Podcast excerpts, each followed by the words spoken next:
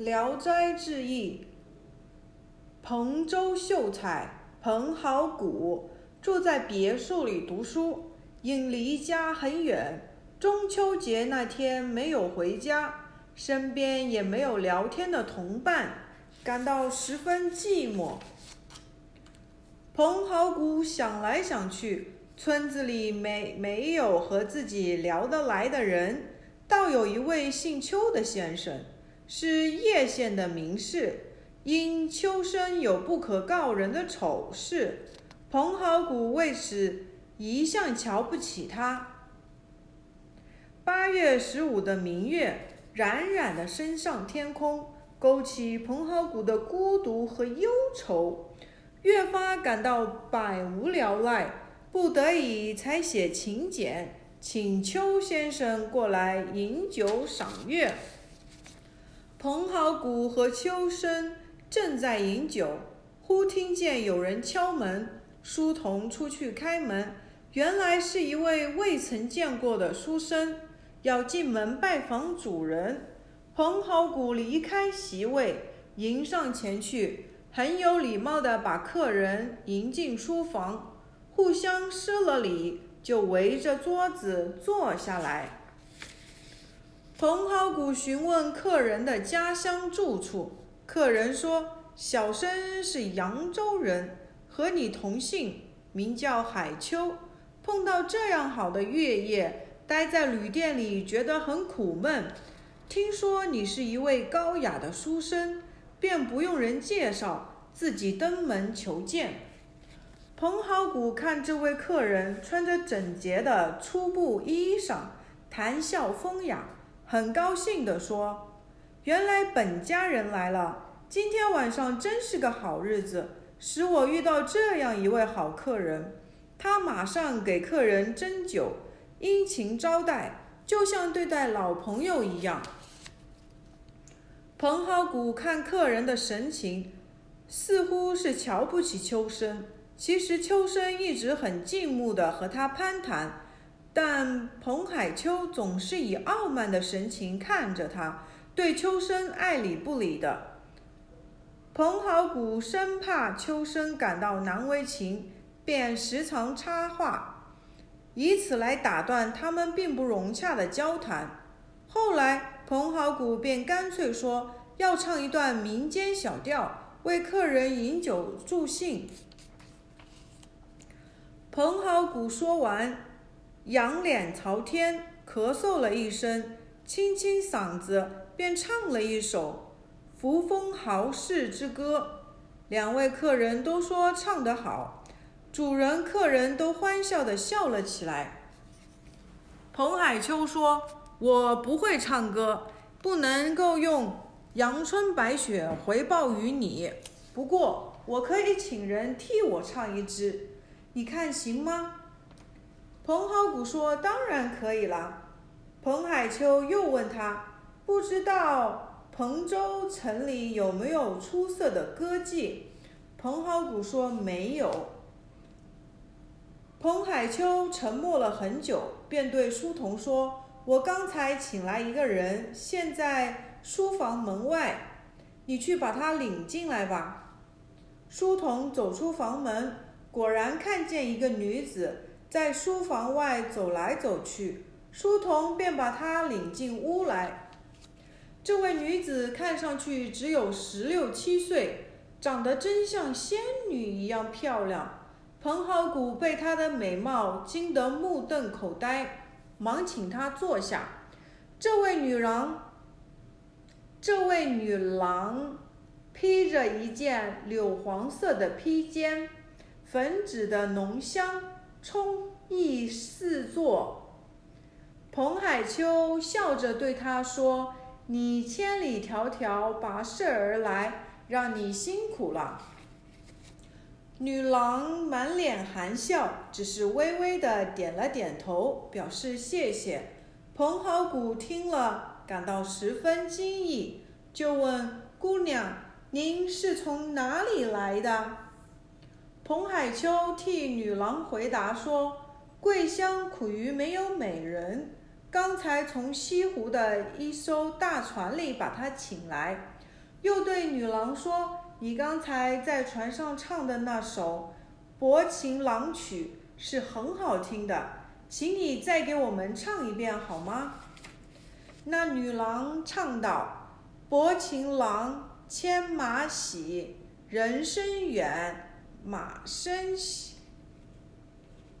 江天高，山月小，掉头去不归。”庭中生白晓，不愿别离多，但愁欢会少。明何处？不作随风絮，便是不封侯。彭海秋听着高兴，便从袜筒里抽出一支玉笛，随着歌声为他伴奏。歌声结束了，笛声也停止了。彭好古惊叹不已，说：“杭州西湖离这里何止千里？眨眼之间就请来一位美女，足下莫非是神仙？”彭海秋说：“我不敢说自己是神仙，但在我眼中，行万里路也只像是在一个庭院中散步而已。今天夜里，杭州西湖的风光月色。”比以前更加明媚，不可不去看看呐。两位想跟我一起去游览吗？彭好古正想要仔仔细细看他的奇异本领，便说：“那我太有幸了。”彭海秋笑着问他：“你是想乘船去呢，还是想骑马去呢？”彭好古心想：“还是乘船舒服一些。”便说想乘船去。彭海秋说：“从这个地方去喊船比较远的，我想天河里应该有摆渡的船只。”彭海秋就伸手向空中招呼说：“来船，来船，我们要去西湖，绝不吝惜赏钱。”过了一会儿，竟然有一只彩船从天空中缓缓地飘落下来。船的四周围绕着五彩的烟云，四个人都登上了彩船。彭好古看见船夫拿着一只短桨，桨的头上有羽毛做成的装饰物，形状好像一把羽扇。船夫一摇羽扇，彭好古只觉得清风习习，彩船逐渐升上了云霄。往南方驶去，快得好像离弦的箭。只过了一会儿，彩船降落下来，驶进水中去了。这时，彭好古听见四周传来的丝竹管弦乐声和嘈杂刺耳的叫喊声。彭好古走出船舱一望，彩船缓缓地行驶在宽阔的水面上。一轮明月映着浩瀚的烟波，四周的游船往来在湖面上，船多的好像在赶集。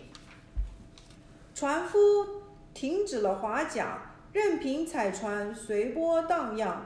彭好古仔细一看，真是到了杭州西湖。彭海秋从后舱里拿出佳肴美酒，宾主坐在一起。畅快的饮酒赏月，喝了一会儿，有一艘高大的船楼逐渐驶到彩船跟前，两条船靠在一起，并行往前前进。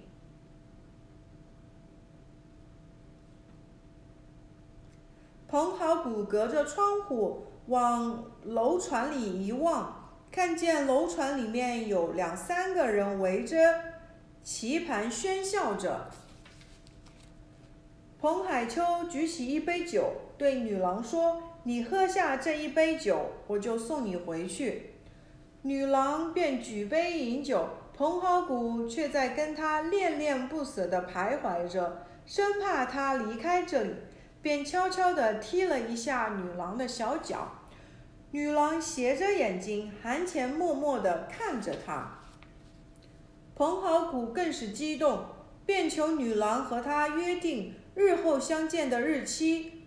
女郎说：“你若真爱我，只要打听娟娘的名字，没有不知道的。”彭海秋就把彭好古的一条灵经转送给女郎，说：“我替你们定下了三年后相见的约会。”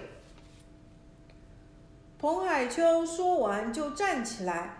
把女郎托在手心上，说：“神仙啊，神仙啊！”就掰开灵船的舷窗，把女郎塞进去了。那舷窗的窗格只有盘子那么大小。只见女郎俯下身子，像蛇一样的灵巧，钻进隔窗里去了，一点也没有觉得隔窗窄狭窄。不一会儿。彭好古听见楼船里有人说：“娟娘醒了。”又见那条楼船开走了。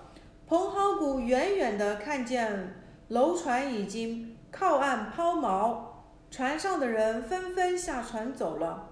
彭好古的游兴也随之消失，对彭海秋说：“我也想登上堤岸，大略的看看西湖的湖光山色。”刚说完，彩船已经驶向湖边。彭好古走下彩船，信步向湖岸走去，不知不觉就往前走了一里多地。彭海秋从后面赶上来，牵来一匹马，叫彭好古牵着，马上又返回去说：“等我再去借两匹来。”彭好古等了很久。彭海秋也没有回来。这时行人已经很少了。彭好古抬头望望天空，明月已经斜过西天，东方快要露出曙光了。秋生不知道哪里去了。彭好古牵着马，心烦意乱地走来走去，是往前走还是退回船上，他也拿不定主意。最后，他抖抖缰绳。骑马回到停船的地方，客人和彩船都不见了。彭好古想到腰包里空空的，更加忧心忡忡。天亮后，却意外地看见马上还挂着一个小小的绣花钱包，伸手往里一摸，里边还有三四两银子。彭好古买了吃的，尽心尽气地等待着。不知不觉快到晌午，也不见客人和彩船回来。他心想，不如先打听娟娘的下落，再慢慢的寻访彭生、秋生和彭海秋的消息。彭好古向行人打听娟娘，但许多人都摇头说不知道这个人。他的兴致顿时冷落下来。第二天，彭好古只好骑着马从西湖返回了彭州。这匹马训得很好，骑行也不困难。彭好古用了半个月回到家里。当初，彭好古、彭海秋、秋生和女郎乘彩船升天后，书童回到家里报告说，主人化成仙。已乘彩船飞走了，家人痛哭流涕，都认为彭好古不会回来了。彭好古回到家中，把马拴在槽子上，就进了屋里。家里人又惊又喜，都跑来问情况。他就把遇到的怪事全都告诉了家人。彭好古想到了只有他一个人回到家乡。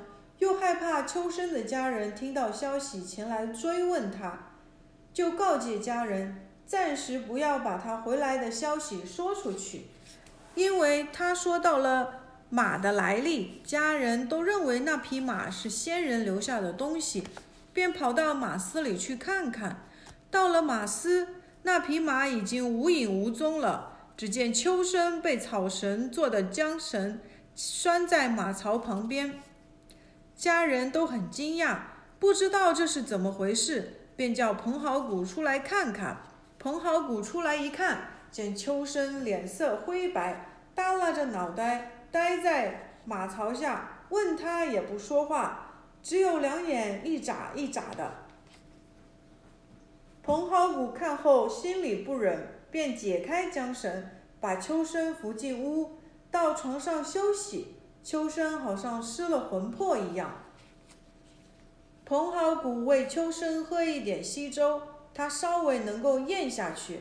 半夜，秋生的神志略微有些清醒，就急急忙忙的要上厕所。蓬蒿谷把秋生搀到厕所，秋生拉下了不少马粪蛋。回屋后，彭好谷又为秋生喝了一点粥，秋生这时才能说出话来。彭好谷坐在床前，问秋生那天的情况。秋生说：“那天下船后，彭海秋和我边走边闲聊，到了一个没有人的地方，他拍拍我的后脖子，我就迷迷糊糊的倒在地上。我在地上趴了一会儿，睁开眼睛一看，自己已经变成一匹马了。当时我心里是明明白白的。”只是不能说话罢了，这真是奇耻大辱，实在不能告诉妻子儿女，请你也不要说出去啊。蓬蒿谷答应了他的请求，又叫仆人准备一匹马，赶快把秋生送回家去了。从此，蓬蒿谷就一直在想念娟娘，总也不能忘怀。快三年了。蓬蒿谷到扬州去看望在那里任通判的姐夫。扬州有个梁公子，和彭家是世交，就设宴请蓬蒿谷喝酒。有几门陪宴的歌女前来毕恭毕敬地拜见梁公子。梁公子一看，便问娟娘怎么没有来。家人回报说，君娟娘病了。梁公子怒冲冲地说：“这个丫头总是抬高自己的身价，去用绳绳子把她绑来。”蓬蒿谷听到了娟娘的名字，心中一动，便问梁公子：“娟娘是谁？”梁公子笑着说：“娟娘是个妓女，有扬州第一美女之称，因为有点小名声，就傲慢的没有礼貌。”蓬蒿谷明知娟娘可能是名字的耦合，但是心里仍突突的直跳，暗自着急，极想见这位娟娘，看她是不是自己想了三年的娟娘。过了一会儿，娟娘来了，梁公子怒冲冲地数落他，彭浩谷仔细一看，正是三年前中秋之夜见到的娟娘。彭浩谷赶紧对梁公子说：“他从前和我有过交情，希望你能原谅他。”娟娘看了他一眼，似乎一惊，又似乎在回想什么。梁公子没有功夫深追细问，就宣布宴会开始，举杯向彭浩谷敬酒。彭浩谷问媚娘：“你还记得《薄情郎曲》吗？”媚娘更吃了一惊，眼睛一动不动地看着他，呆了一会儿，才唱起这首从前唱过的歌曲。彭浩谷听着他美妙的歌声，身心又沉浸在三年前中秋之夜的情景中。酒宴结束后，梁公子叫君娘侍奉蓬蒿谷。夜里，蓬蒿谷抓着娟娘的手，激动地说。你记得吗？我们在三年前的约会，今天终于实现了。娟娘若有所思地回忆说：“我记得三年前的中秋之夜，跟人在西湖上乘船游览，喝了几杯酒，忽然就醉了。在似醉非罪的时候，被一个人带走，把我放到一个村子里，一个书童把我领进书房。”酒席上有三个客人，你就是其中的一位。蓬蒿谷点头说：“对，当时就是这样的。后来乘船到了西湖，又把我从窗口里往回送时，是你拉着我的手，诚恳地约定后会的日期。我常常专心致志地想念你，以为这不过是做梦。但是你的灵经在我手里，至今我还珍藏着。彭好古激动地说：“对呀，你全都想起来了。”彭好古又把三年前中秋之夜饮酒唱歌、夜游西湖的种种奇遇都告诉给娟娘。娟娘听后越是惊讶，然后又不禁叹息起来。娟娘一头倒在了彭好古的怀里，哭着说：“仙娘，仙人为我们做媒，你不要认为我是可以随便丢弃的妓女，就忍心不再想念。”在苦海中的苦命人，彭好古说：“船上的约会，我心里一天也没有忘掉。你倘若有心嫁给我，我就是倒空了钱口袋，卖了马匹，也是在所不惜。”第二天早上，彭好古把娟娘的事告诉梁公子，又向当扬州通判的姐夫借钱，花了一千两银子。在妓女的户籍上删去了她的名字，把娟娘带回家里。娟娘和彭好古结婚后，生活十分幸福。娟娘偶尔到别墅来，总是很高兴地讲述着他第一次由仙人从西湖请来的情景。他还能认出当年饮酒的地方。